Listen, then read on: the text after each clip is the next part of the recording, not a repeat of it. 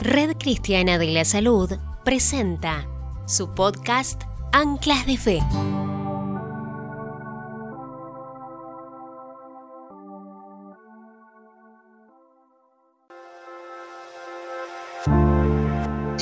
Qué, gusto, qué alegría estar con ustedes y enterarme de esta iniciativa o de esta comunidad que tienen y de cómo están trabajando. La verdad, es muy diferente a lo que hacíamos nosotros en la universidad hace, ¿qué será? 30 años, un poquito más. Pero es de gran bendición, de verdad, saberlo y, que se aprovecha lo que está a mano para, para poder predicar el Evangelio, ¿verdad? Entonces les agradezco mucho el privilegio y la verdad que me emociona y me siento muy, muy contento, agradecido con el Señor de, de estar con ustedes.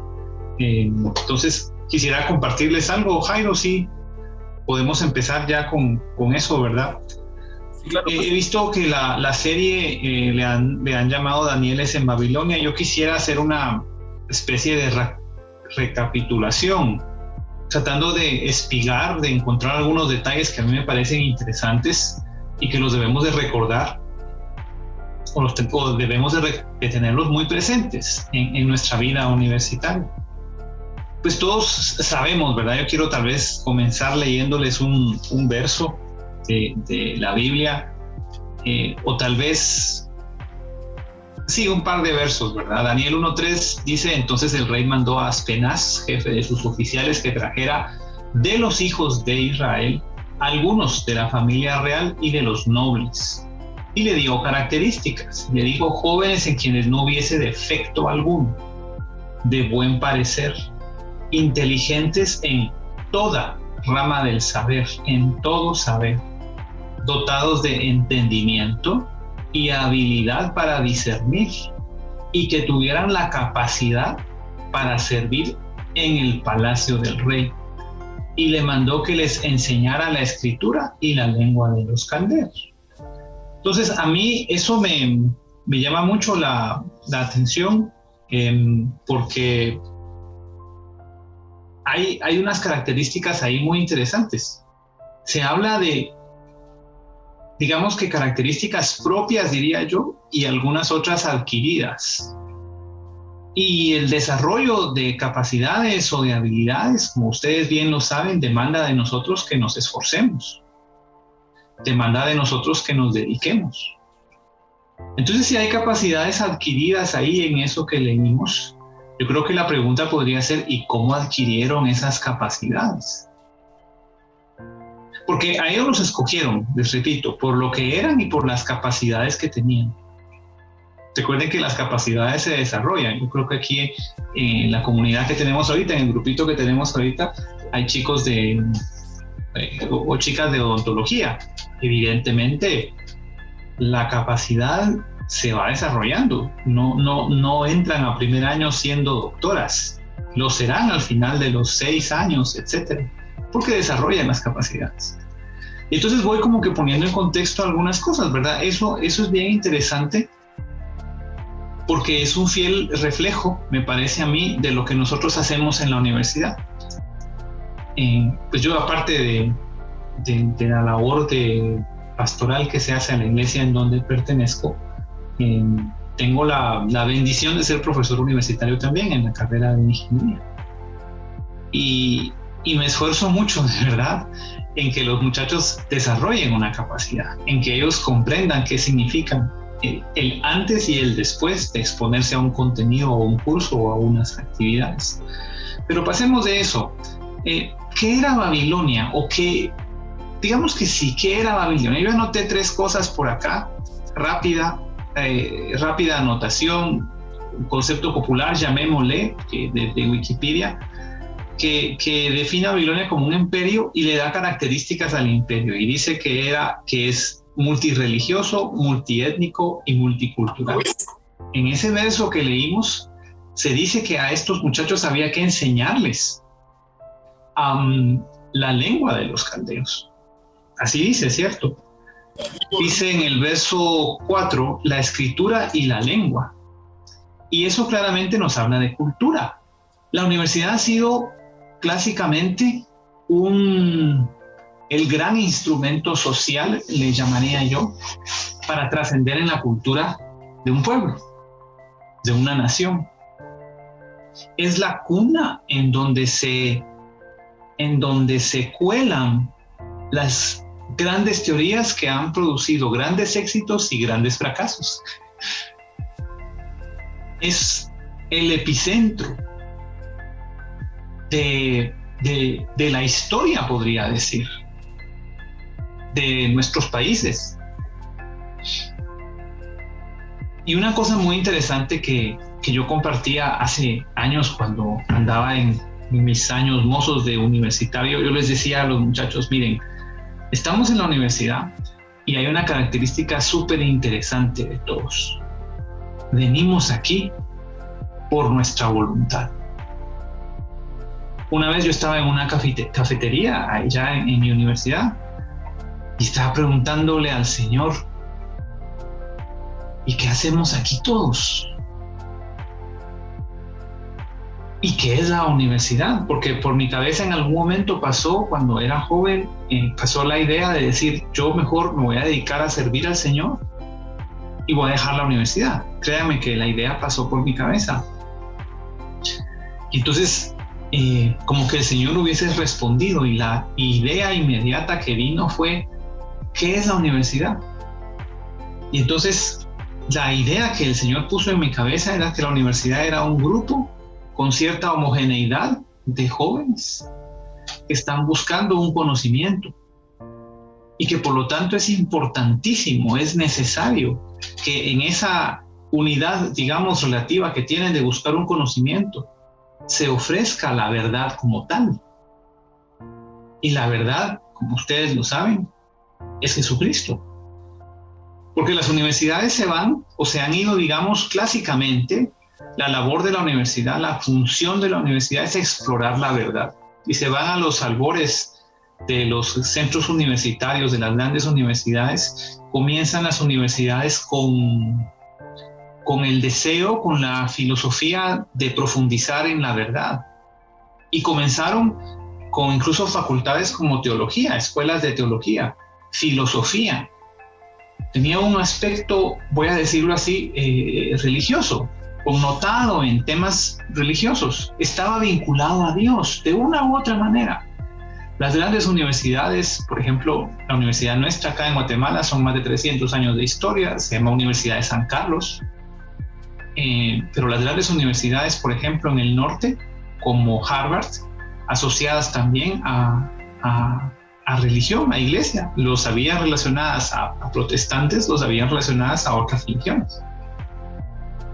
Entonces, eso es la universidad. una institución, un ambiente en donde se dan particularmente estas cosas que notaban acá sobre el imperio. Hay muchas religiones, hay muchas culturas, hay muchas razas. Y muchos buscan la glorificación, digamos, porque eso es parte de mi experiencia, buscan la glorificación de su intelecto al llegar a la universidad. Y lo que finalmente pasa, como fue en mi caso, que en lugar de buscar o encontrar la glorificación del intelecto, nos encontramos, yo particularmente, con Jesucristo. Y con un cambio de vida. A pesar de tener 17 años, y uno dice 17 años, ¿y qué va a hacer un chico, un muchacho de 17 años? ¿Por qué le va a cambiar la vida? Sí le puede cambiar la vida entonces, la universidad tiene una trascendencia fundamental y nosotros tenemos el privilegio de, estar en la universidad. Será algo que nos va a bendecir a nosotros, nos va a dar oportunidades, nos va a permitir eh, servir a otros de mejor manera. Hay tantos beneficios. Pero no debemos olvidar que uno de los grandes beneficios es el privilegio de estar allí y ser luz y dar testimonio. de mi tiempo de joven recuerdo esto. El pastor de la iglesia donde nosotros íbamos con, con, mi esposa, yo a ella la conocí allí en ese grupo universitario. él decía, miren muchachos, yo soy un pastor y habrán lugares donde a mí no me van a recibir porque soy pastor. digamos que hace que 30 años o 35 años o quien quita que 40, en una sociedad diferente, ustedes se lo pueden imaginar. Hoy es un poco más abierta ese concepto de pastor, por ejemplo, pero hace 40 años no. Y nuestro pastor era médico. Y él decía, a mí no me van a recibir porque soy pastor, pero a ustedes sí. A ustedes sí los van a recibir porque van a ser médicos, porque van a ser abogados.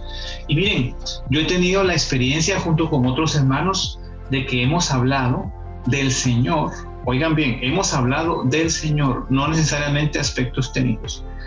Hemos hablado del Señor ante el sistema de justicia de este país. Y cuando digo sistema de justicia es decanos, jueces, procuradores, etcétera, todo el aparato, y tuvimos la oportunidad de hablarle a presidentes. ¿Y eso por qué? Eso no fue porque fuéramos buenos estudiantes o teníamos, qué decir, buen parecer o, o contactos, no. Eso fue un don, eso fue un regalo del Señor. Y nosotros lo vemos con el cumplimiento de aquellas cosas que nuestro pastor nos dijo. Van a poder llegar a esos lugares porque finalmente Dios les dio la oportunidad de trascender como profesionales y se empieza a trascender allí en la universidad. Entonces, eh, el tema este de los Danieles eh, me gusta mucho, ¿verdad? Tal vez le decía a mi esposa, tal vez lo que falta acá, y perdónenme el atrevimiento, algunos de ustedes me conocen, tal vez lo que falta hablar acá es de las Danielas, dije, ¿no? porque evidentemente no, no, no hay, ¿verdad? En el contexto de lo que leemos no se habla de mujeres, pero sí hay mujeres notables en la vida, por supuesto que las hay. Y hoy por hoy hay mujeres notables también, que tienen temor de Dios y que pueden tener una función no solamente de una proyección, vamos a decir así, social y verdaderamente cristiana, sino incluso también una proyección hasta ministerial, habiendo pasado por la, por la universidad. Daniel, finalmente, si lo ven para, para aterrizar un poco, Daniel, hay ustedes, ¿cómo decirlo?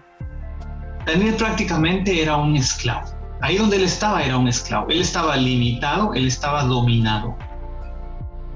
Él estaba dominado. No podía hacer lo que quería. Claro, tenía ciertas ventajas seguramente por estar tan cerca, digamos, del mismo Nabucodonosor en el principio. Pero era un dominado. Él era un dominado. Pero lo interesante es, como dice el verso que sigue, creo que es el, el 6, me parece, no, el 8, propuso no contaminarse. Propuso no contaminarse. Esa es la clave de esto, ¿no es cierto? Propuso no contaminarse. Tomó una decisión. Tomó una decisión ah, y, y esa decisión creo yo que entre otras cosas incluye la determinación. No, yo sé lo que soy.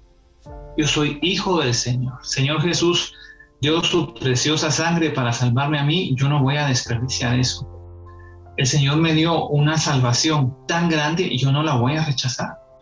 El Señor me dio la oportunidad de ser embajador de Él. Yo no voy a rechazar ese privilegio.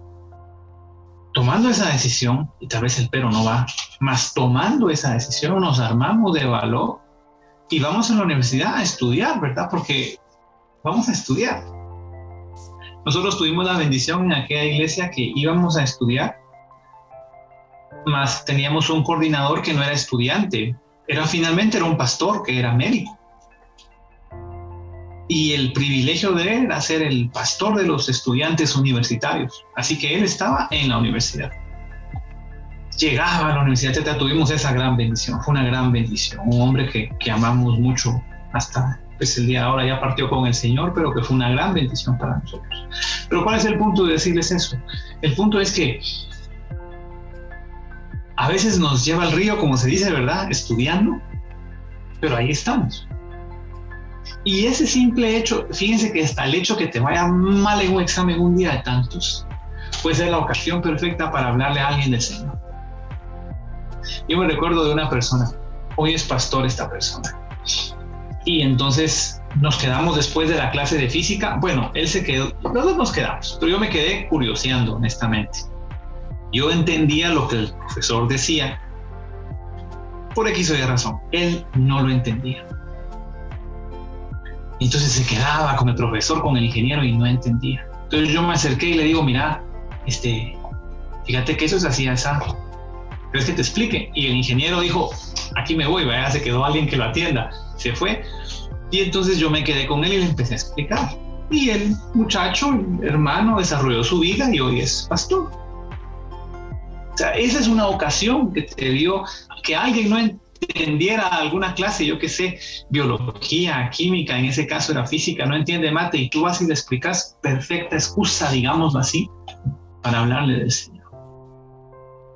Entonces, Babilonia puede ser fea si quieren, ¿verdad? Está esa, esa, ¿cómo se dice? Em, idea general de que Babilonia es pecado, que la U es pecado, que ahí toda la mara, perdón, que toda la gente este, eh, es, es, libertina, que, que se echan los tragos, que esto, que lo otro. Sí, pues sí, unas universidades más que otras. Yo siempre dije, el que se echa los tragos y se pone bolo, si alguien no entiende en, otros países, aquí bolo en Guatemala, ¿qué sería? Este,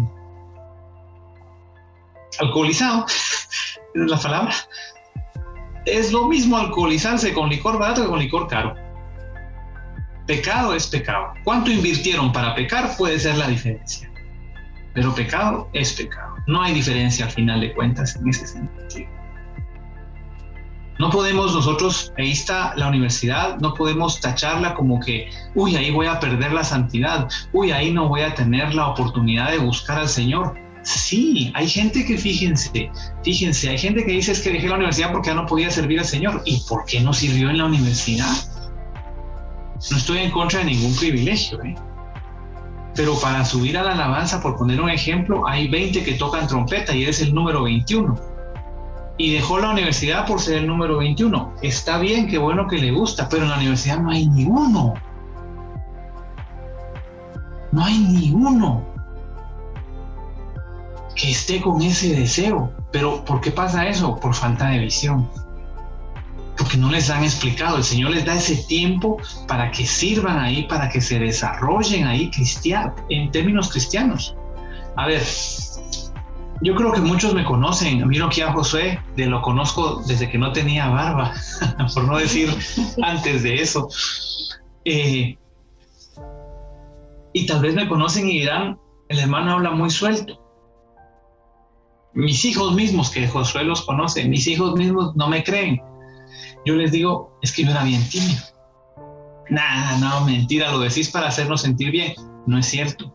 Fíjense que, ¿cómo saben cómo aprendí a hablar? cuando me dijeron, el hermano pastor me dijo, mira, vamos a tener un grupo aquí en ingeniería. Ah, grupo. Y llegaba y llegaba. Él un día no llegó. El día que él no llegó, llegaron 14 estudiantes. ¿Y qué había que hacer? Hablar. Y así aprendí a hablar. Después hice teatro. Si yo, yo, no, yo no hubiera pensado nunca que iba a hacer teatro. Pero ¿qué impulsó eso? Pienso que gracias al Señor una visión, una visión que se transmitió, debo decir, correctamente por muchos pastores en nuestra iglesia, que tomamos, que adaptamos y que aprovechamos. Por eso nosotros con mi esposa hablamos y decimos, es que esos tiempos de la universidad fueron tan bellos, tan hermosos. ¿Por qué? Porque Dios nos dio la oportunidad de hacer tantas cosas, tantas cosas. Entonces yo el mensaje que quisiera dejarles, eh, ustedes ya están en la universidad. Resistan, sirvan al Señor. Resistan. ¿No dice la Biblia, resistan al diablo y oirá de vosotros? Entonces resistan. Resistan el pecado. Miren, yo en mi tiempo, entre ustedes y nosotros, ¿verdad? El podcast no va a salir. Ah, mirábamos muchachas que iban en cacería tras los ingenieros de cuarto o quinto año. con mis amigos que estudiaban medicina, mirábamos muchachas que iban detrás de los chatos de tercero y cuarto año. Pero así una persecución terrible, ¿verdad? Ustedes me entienden. Entonces, patojas las van a cortejar, van a ver ahí hijos del desierto, hombres que no conocen al Señor, las van a cortejar, muchachos. Pues sus ojos, ustedes no son, no son cieguitos, ¿verdad? Pobrecitos los cieguitos, ustedes tienen ojitos, ¿verdad? Y también tienen corazón, pero no se van a dejar engañar porque tienen una visión, ¿cierto? Tienen tener una visión. Voy a terminar la U, voy a servir al Señor en la universidad. La universidad es una ventana de tiempo, no es un lugar donde te vas a contaminar. Tú decidís si te vas a contaminar. No es un lugar donde vas a fracasar, es un lugar donde vas a tener éxito como estudiante y como cristiano. Es un lugar donde vas a ser vencedor, es un lugar donde vas a desarrollar habilidades. Tú ya sos algo, yo no sé qué sos, pero tú ya sos algo. Recuerden las características que les di de los, de los jóvenes, ¿verdad? Eran sin defecto. Eso no se mejora. O sea, en ese tiempo no había cirugía plástica, ¿me entienden? Eran de buen parecer. Eso tampoco se mejora. Dios nos dio esta gracia que tenemos, ¿verdad? Esta hermosa gracia que tenemos, Dios nos la dio. Esas son las cosas que nosotros tenemos y somos y las tenemos que saber. Y aparte están las cosas que adquirimos, como dice en ese verso, con la capacidad de servir ante el emperador. ¿Y qué es esa capacidad? Necesitaba cierta formación esa capacidad. Así que ustedes en la universidad, todos los que están acá en este grupo y quienes nos van a escuchar o nos están escuchando, ustedes están desarrollando capacidades para servir a la sociedad. Tienen que ser responsables con ese privilegio que Dios les da para trascender.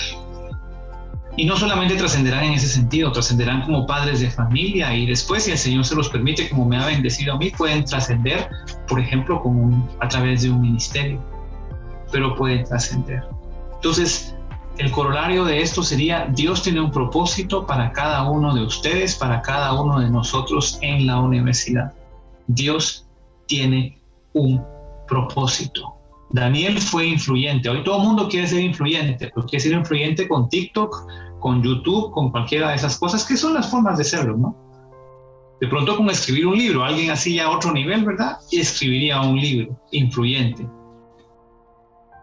Termino con esto, otra experiencia que me hizo llorar una vez. Cuando cumplí 40, hace muchos años de eso, leí, estaba leyendo la prensa y estaba una nota sobre Pep Guardiola. Sí lo conocen, ¿verdad? A Guardiola, el entrenador del Barça y decían a sus 40 años, resulta que nacimos en el mismo año, ¿verdad? A sus 40 años, Pep Guardiola, esos son los logros, ta, ta, ta. Y yo dije, ¿y yo qué he hecho a los 40? Porque no estoy en la prensa, ¿verdad? Yo no salí en la prensa. ¿Y saben qué me recordó el Señor? Ay. ¿Cuántas personas han aceptado cuando has predicado? Y, así como ahorita me, me quebranté y le dije, sí, Señor, muchas gracias, porque he trascendido por tu misericordia. Y sí se han hecho cosas, gracias, Señor. Y yo no me ufano de eso, muchachos, ustedes tal vez algunos me conocen, pero no me ufano de eso. Pero Dios es bueno. ¿Y saben dónde se formó ese deseo de amar y de servir al Señor? En la universidad. Es una hermosa oportunidad que tienen. Mi deseo es que Dios los bendiga mi deseo es que Dios los use, que ustedes trasciendan como estudiantes, trasciendan como profesionales, trasciendan compartiendo la palabra, trasciendan como esposos y esposas que serán en algún momento, que trasciendan en todo aspecto de su vida hasta que el Señor les dé la vida o hasta que el Señor venga. Jairo, gracias por la invitación. Yo dejo ahí esta pequeña, un poquito extendida eh, conversación que tuvimos. Muchas gracias, Pastor. Yo creo que este mensaje personalmente me habló bastante y a varios de los chicos que nos que están acá en el grupo, yo sé que sí, y a los que nos van a escuchar, ¿verdad? Que el Señor les, les hable a través de este mensaje, como me habló a mí, y que nos marque, ¿verdad? Para trascender. Los esperamos en un siguiente episodio de, de Anclas de Fe.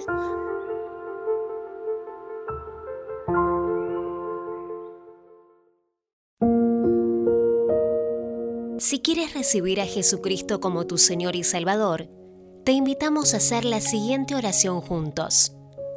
Señor Jesús, sé que soy un pecador. Ahora mismo me arrepiento de mis pecados y abro la puerta de mi corazón para que tú, Jesucristo, entres en él y en mi vida. Yo confieso con mi boca y con mi corazón que creo que viniste al mundo y moriste por mí en la cruz, y deseo tenerte como Señor y Salvador personal. Te pido que escribas mi nombre en el libro de la vida y me enseñes la palabra de Dios y hagas de mí una nueva criatura conforme a tu voluntad. Gracias por salvarme. Amén.